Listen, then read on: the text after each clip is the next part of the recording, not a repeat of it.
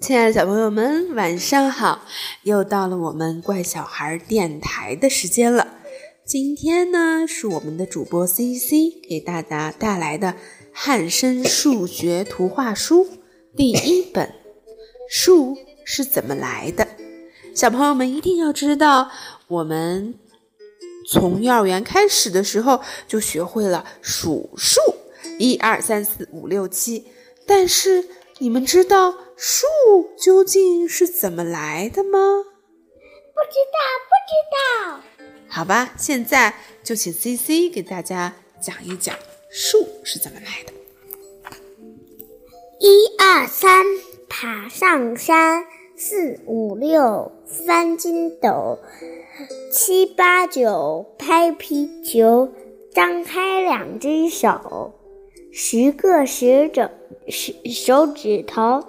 你是从几岁岁学会从一数到十的？你是怎么学的呢？很多小朋友都和你一样，在很小的时候就开始学数数了。他们都是学先数自己有几只眼睛、耳朵、手和脚，然后再用数学来数更多的东西。你知道其中的道理吗？在日常生活中，到处都是有数字。我们用数字代表年龄、身高和体重。日历上用数字来表达日期。所有的测量都需要数字，甚至连玩游戏也需要数字。想想你今天用的东西，有没有？和一样数字的有关系，比如说跳房子，就是得用数字。人们没有的时候是怎么开始使用数字的呢？没有人知道。但是倒有一点可以想到：数字不是一天而形成的，而是过一段很长很长的日子才能发展出来的。今天有少数开源部落的人，还有少数原始部落的人。原始部落的人就是他不是我们现在文明社会的人，他们过得非常的与世隔绝，所以呢，他们就不会使用数字来数数。你猜他们怎么办呢？他们就得靠什么呀？水果，采水果、挖树根为生，有时候也 打猎或者是捕鱼。很少用得到数字，他们的语言呢也只有一和二这两个数字。如果要说三，那就只能说成二加一。要是他们遇到比三还要多的数目，可怎么办呢？比如说有一个人采了十五个水果，他只能说这里有许多水果。可是，如果你是这些原始部落的人。有一天，你正在摘草莓，看到了七只野兽。你怎么会告诉部落里的人野兽有七只？别忘了，你现在根本不懂数字，当然也不会数数。不过现在人不对喽，就是说，不过也可以说许多，但是你也不会数数哦。换个情景。如果你的部落里你养着牛，你每天都得赶牛去吃草。这些牛是部落里的部落里的肉食和皮重要的来源，这一头都不能丢。刚好你又是部部落里的牧童，你对数字完全不懂。刚好你。刚好怎么办呢？你怎么知道早上赶出去的牛晚上全部都赶回来了？早上你放个牛，把牛都丢了，那你连饭都吃不上，对不对啊？我不知道，有的人会说不知道，对不对？但你可能会想用这个办法，可能可能可能会。早上没赶一头牛回回去吃草，你就放一颗石子在口袋里。晚上没赶一头回来一头，就拿出一颗石子。哎，这是方法。那我问问小朋友们啊，问问你，问问 C C，如果说，嗯，你除了放石子之外，你还能有什么方法呢？比如说数数自己的手指头，可以吗？可以吧？你刚才数学数学题的时候，不就在手手指手指头吗？是不是还要把袜子脱了数数脚趾头啊？所以说，你再想想，除了石头，我们是不是还可以用纽扣来代替呢？对，可是开元部落的人没有纽扣。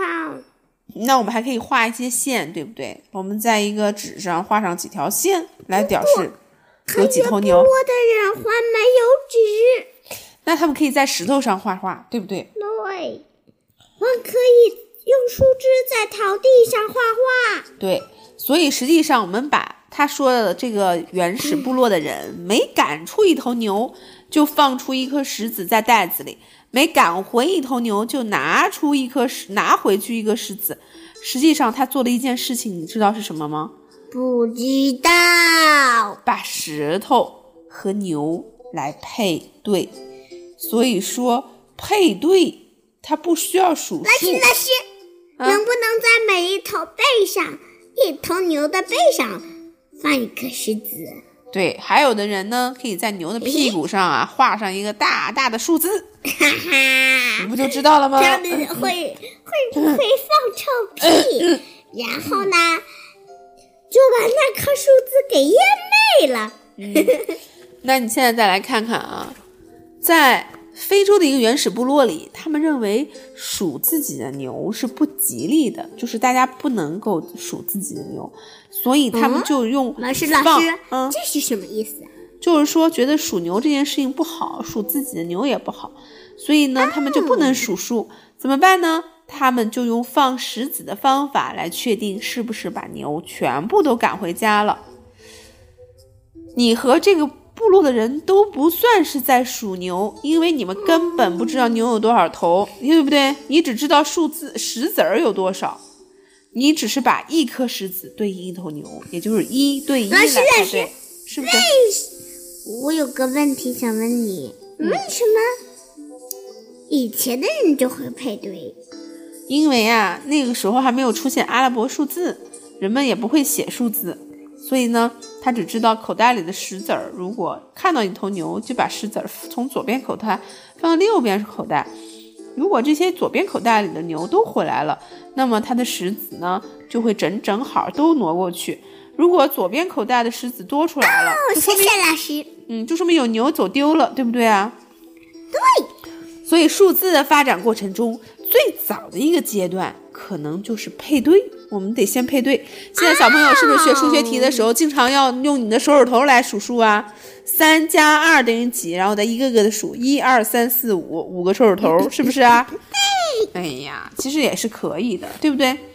但是你要想啊，我们在用牛和石子进行配对的时候，会出现一些概念。一样多，比较多，比较少。哎，那你说说什么叫一样多？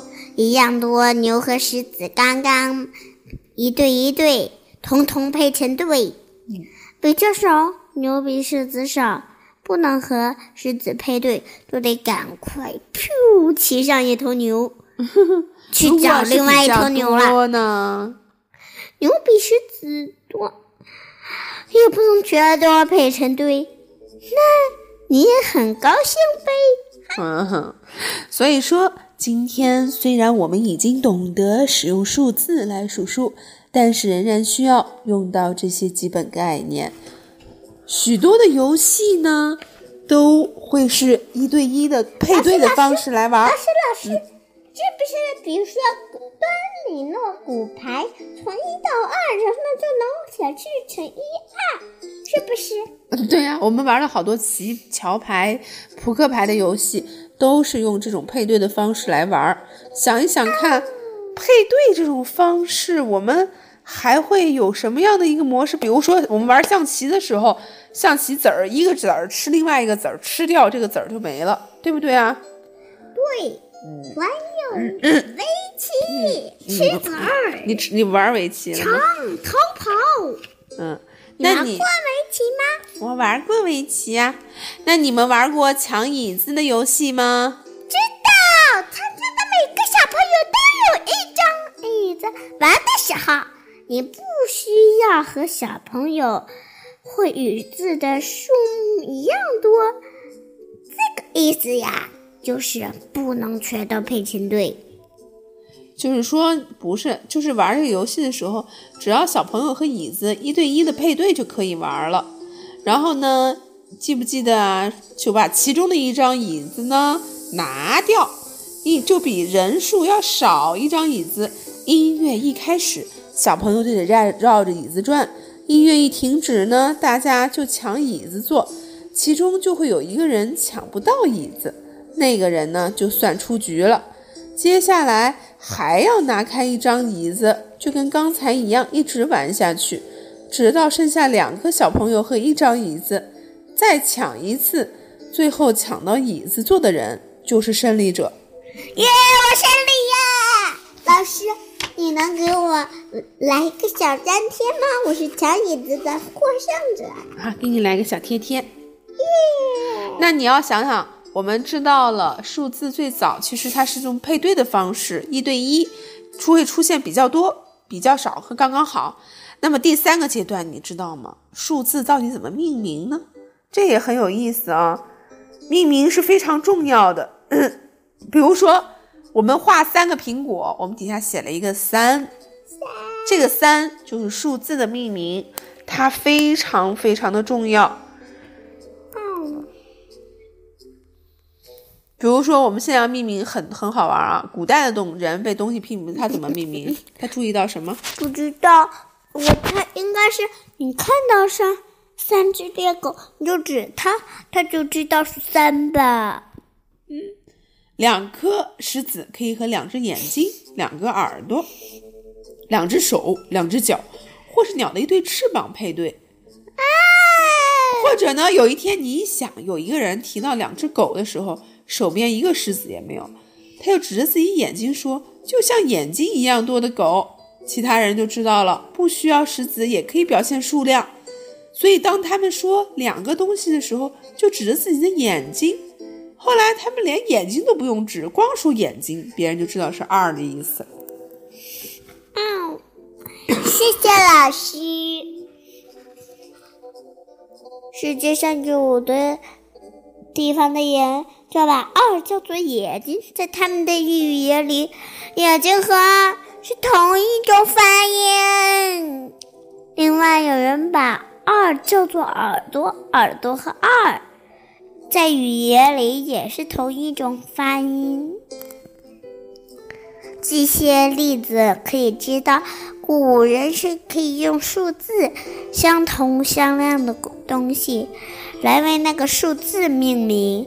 就像眼或尔来问，来为二命名一样，数字有了名称以后，要说两头牛，就必须要狮子来表达，就说二头牛就行了，是不是？是，一星又怎么来的呢？要是说我有头牛就可以了。因为啊，一个一头等是很容易记住和表达的。老师，我知道了。嗯，当每放一颗石子和牛配对，就能确定是不是把牛全都赶回家啦。对呀，那至于三的这个名字是怎么来的呢？就没有人知道了。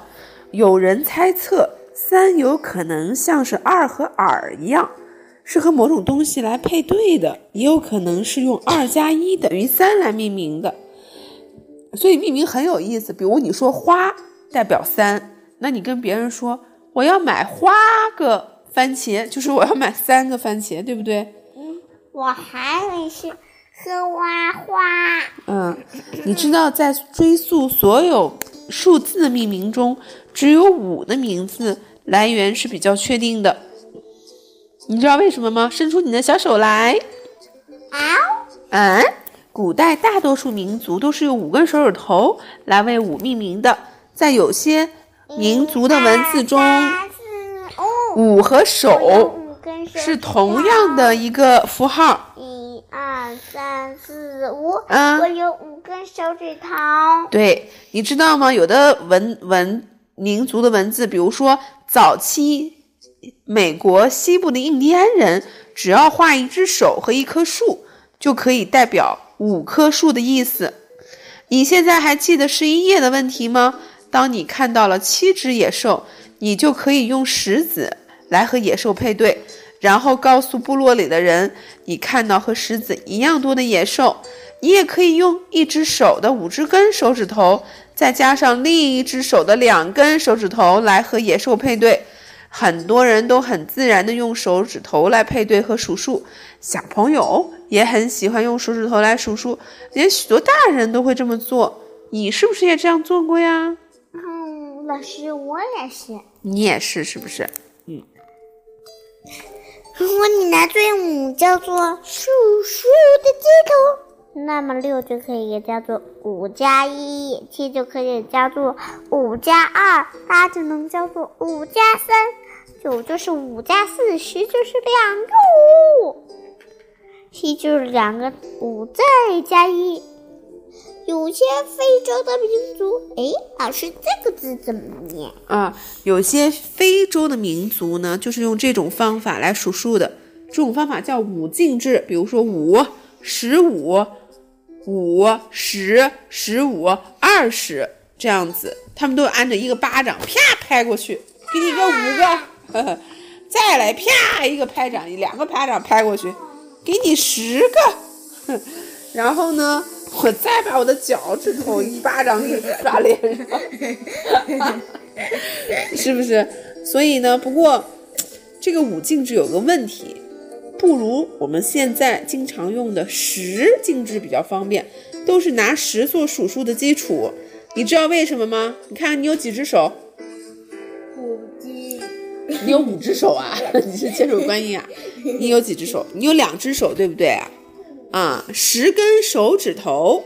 比如说，西西，我们上节课，我们上次我们做活动的时候讲到了钱，你还记得吗？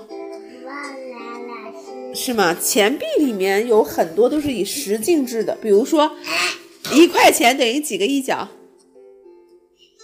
十个一角。那一块十块钱。嗯，十块钱等于几个一块的？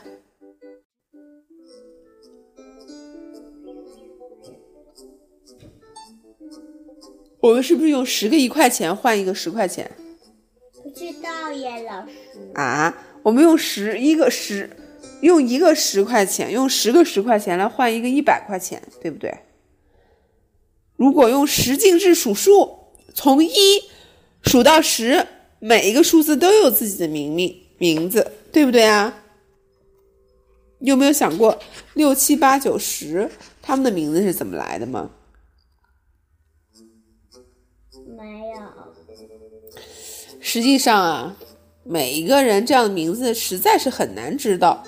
有趣的是，同样一个数字，在各地的名称不一样，但是代表的数量却永远是一样的。比如说，三永远比二多一，而七永远比六多一。所以呢，在十进制的前十个数字有名称之后，要为其他的数字命名就一点儿也不难了。你可以看得出来啊，有十一、十二、十三、十四，这些就是从十加一、十加二、十加三、十加四来的。那么你知道？二十三十的名字是怎么来的吗？这就很容易了解了。两个十就是二十，三个十就是三十。如果你现在有一百二三包小麦，小草小麦，你会把这个数目读成什么呢？你会不会读？哎，十个十加二十三，这样的读法是不是很啰嗦啊？你要跟别人说是一二三小麦，一二三小麦。所以古代人啊，他觉得这样读太麻烦了。你读一二三小麦，人家也不懂是什么，对不对？以为这小麦名字叫一二三，所以他把十个十命名为百。所以呢，一二三，一百二十三就读作一百二十三。他们还把十个百命成名，叫做千。我们那次是不是学过零的时候有一个进位制，叫个、十、百、千、万，对吧？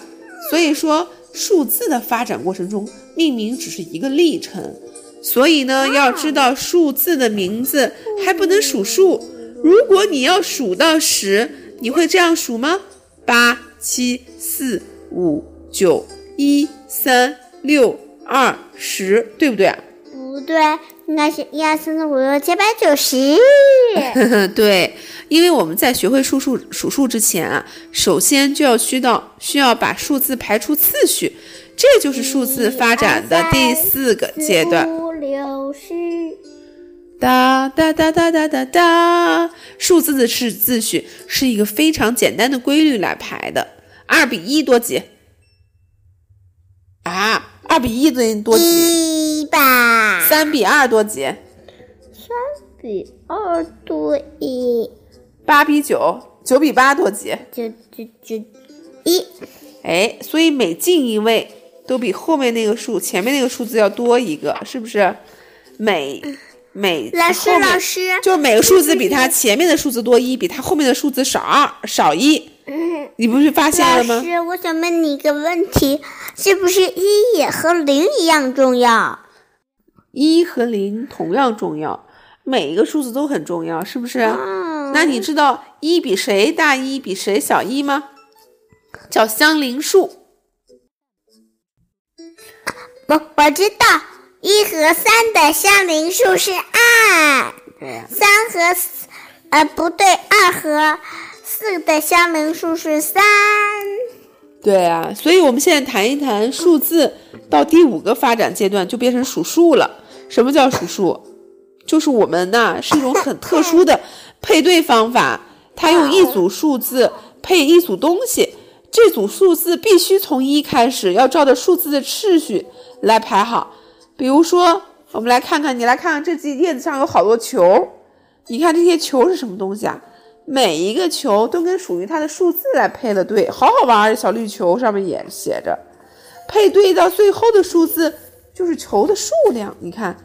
我们在数数的时候，脑子里会被每一个数字配一个小符号，比如说八个苹果、八个球、八个小 C C。嘿，哎哎，老师可以让我来读吗？学会了数数，别再过生日，请你的好朋友们来吃铁桶。铁桶就是冰淇淋，你就不要把它们统统带进店里。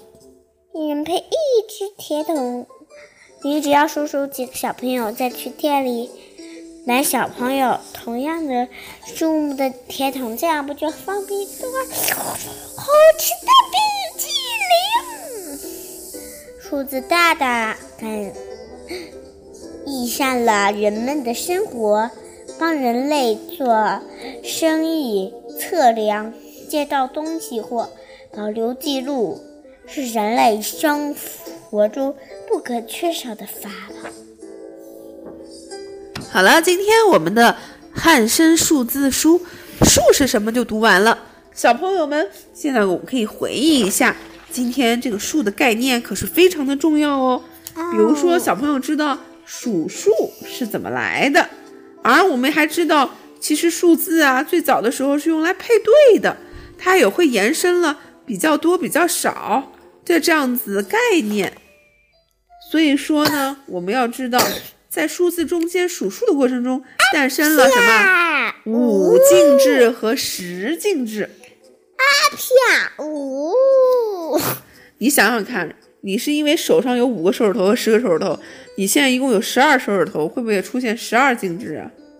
有没有可能啊？那就会用十二根手指头拍你脸。那你我们上次讲的那个零很重要的这个，你可以知道吗？零很重要。嗯，零。知道。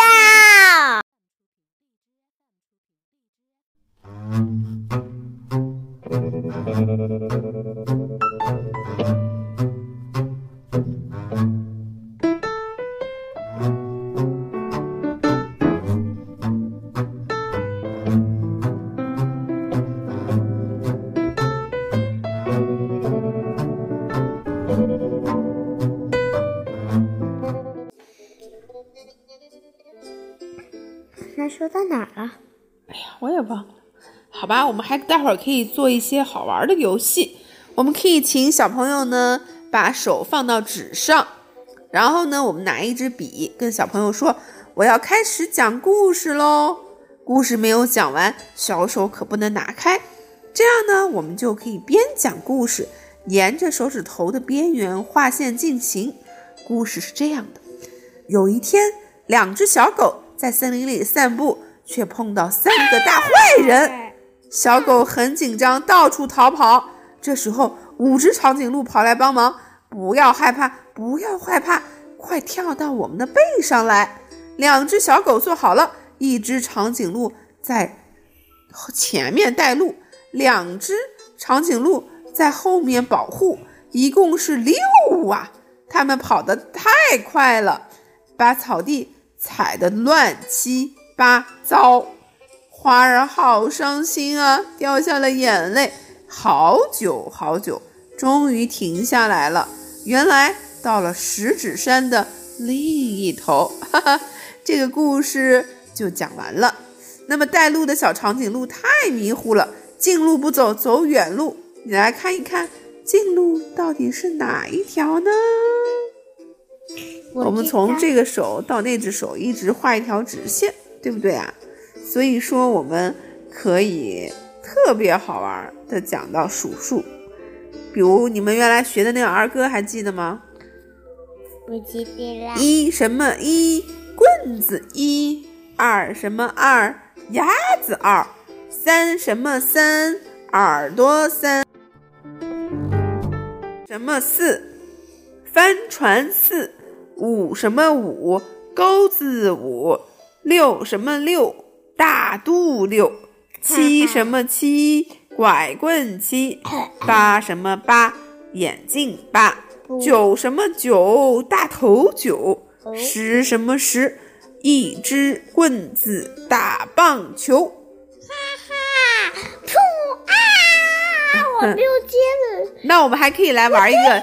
哎，我们还可以来一个接龙游戏，叫做“一元复始，两度梅开，三心二意，四季如春，五子登科，六六大顺，七夕鹊桥，八月中秋，九九乘法，十全十美”，好好玩吧？好了，今天我们这本书就讲到这里，谢谢小朋友收听，再见，晚安。